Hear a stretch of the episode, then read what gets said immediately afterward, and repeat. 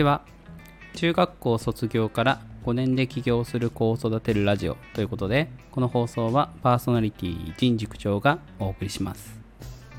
今日のテーマは、えー強く怒鳴ってしまうのをどうしようです、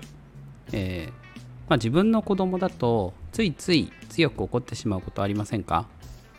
えー私は結構ね我慢できるタイプなんです実は。うん。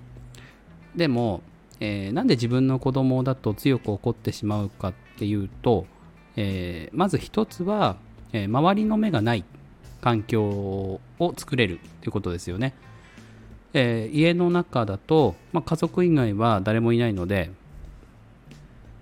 どうしてもこうストッパーがね働かない部分がありますよね。でもう一つは自分の子供だからですね。えー例えば友達の子供を怒鳴るとかってかなり抵抗があると思うんです。えーその友達との人間性人間関係が崩れてしまったりとか、えーなんかねあの問題に発展したらどうしようとかっていう頭が働くので。で、えー今日はそのあたりね強く怒鳴ってしまわないようにするにはどういうふうにしていけばいいかっっていうのを詳しくお話ししていきます。えーまず、えー感情がこう爆発してしまうのを何とかするためには、えー感情を言葉にして伝えるというのをまずしてみるといいと思います。え今、えすごく怒ってるよとか、え今、まあ、お母さんはこうこうこういう理由でこういうところにすごく怒ってるんだけどとかあとは、えーこういうところがちょっと悲しいんだよねとか、えー怒りっていう言葉を使わずに、えーその怒りっていうのが悲しみが来ている悲しみから来ているのかこうなんかすごく残念な気持ちから来ているのかっていうのを、えーきちんと自分で、え分けてあげると、え怒りっていうこう強い感情から他の感情に置き換えることができると思います。あのどうしてもね突発的なものなのでよく言われるのはアンガーマネジメントで6秒我慢しましょうっていうやつですよね。あれは結構有効だと思います実際。ぐっとその瞬間だけこらえれば案外、えー我慢はできるんです。ただ我慢した後にどういう風にすれば落ち着いて話せるのかっていう部分が抜けてることが多いので、え結局強い言葉になっちゃうことがあるんですよね。なのでまずは、えー感情を言葉にして伝えてみる。感情をそのままなんだろうな表情とか怒鳴り声とかで表すんじゃなくて言語化して伝える。うん。これは、えー結構落ち着いてお話できると思います。えーまず、えー次に、え2つ目、え人ではなくこれ仕組みを責める。えこれは、えトヨタが実際にやってることなんですけれども、え何かトラブルが起きた時に個人を責めるんじゃなくて、えーそこに至るまでに至った経緯であったりとか仕組みの部分を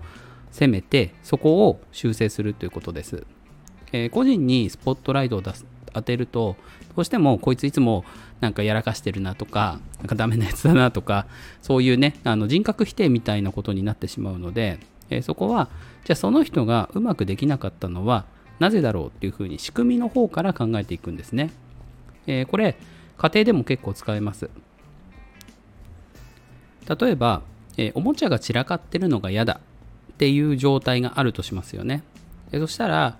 えーなんで、えーと散らかしっぱなしになってしまうのかとか、まあ、のえーと片付ける気がないとかそういうのは抜きにしてで、えーと考えられる仕組みいくつかやるんですよね。例えば、えーと片付けをすることによってポイントがたまるようにするとか、まあ、このポイント制についてはまた、ね、別の機会にお話しできればと思います。あとは子供が片付けやすい環境を作ってあげるとか、えー片付けにゲーム性を持たせるとか、えーこういうふうに、まあ、仕組みの部分を攻めていくといいかなと思います。で、究極はもう大人が整理整頓する。私は結構これですもん。えーもしかするとその子供が片付けできなくなるっていうふうに考えるかもしれませんが、まあ正直その散らかってる状態を放置する方が私は良くないかなと思うので、まあ、子供の片付けもそうですが大人が出したものをしっかり片付けるっていう意味でこうリビングの中であったりとか、えー和室のおもちゃが置いてあるところであったりとかを、まあ、とにかく整理整頓しておく、ね、散らかってたとしてもおもちゃだけ。おもちゃだけ片付ければいいっていう状態にしておくのは大切かなと思います。これ教室でもそうじゃないですか。えー、結構担任の先生の机の上とか、えー、後ろにあるロッカーとかがぐちゃぐちゃになっててでも子供には、えー、整理整頓しなさいって言ってもこれは説得力がないんですよね。うん。だからまずは大人が片付けるというのも、まあ、この仕組みの中の一つかなと思います。えー、最後3つ目、えー、結婚式を想像する。私ね、結構これ好きですね。えー、結婚式って結構そのスライドとか作ったりするじゃないですか。過去の。でその時に、えー、なんか子供が失敗している時の写真とかなんか泣いている写真とかって、えー、使いたくなりません？あのやっぱりそのうまくいったことばっかりじゃないですよね。私たちも子供の頃のことを想像すると。そういう時にこう結婚式のスライドの場面にして想像してあげるとこれはちょっとネタになりそうだなとか。えっ、ー、とこれなんかあの大人になった時には笑い話にできそうだなとかっていうのが結構あると思うんです。だから、まあ、そのね、え なんかうまくいかないみたいな状況を大人になった、えー、その自分の子供と、えー、まあ、お酒を飲みながら話すとか、まあ、結婚式のスライドにするとかそういった場面を想像するとちょっとね、クスッとできるかなと思います。うん。やっぱりね、なんかあの、いいシーンだけじゃなくて、なんかちょっとやらかしてるシーンがたくさんあった方が、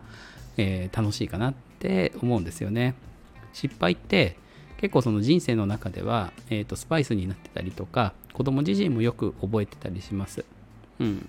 だから、まあ、その失敗も悪い思い出にしないようにするっていうのは、えー、子供の人生を豊かにする上で結構ねいいことかなと思います。えー、そして、最後、えー、とこれ3つに共通することなんですが、えー、アイメッセージにしてあげるっていうことです。うん。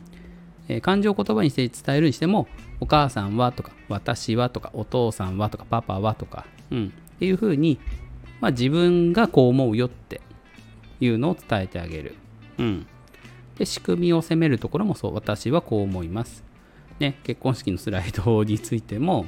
あの思い出にしても、あ私はこれが楽しみだなとか、うん、全部その自分を主語にしてあげた方が、えー、子供には伝わりやすいです。なんでかっていうと子供は、えー、親の期待に応えたいとか、えー、親に話を聞いてほしいっていうのがあるので親が自分の気持ちを自分の言葉で私はっていうふうに伝えてあげることは、えー、子供にとても伝わりやすくなります。うんまあ、この辺ね、えっ、ー、と多分お家の方が子供としっかり向き合う時間を、えー、作ってあげるっていう意味でも iMessage を使うのがいいかなと思います。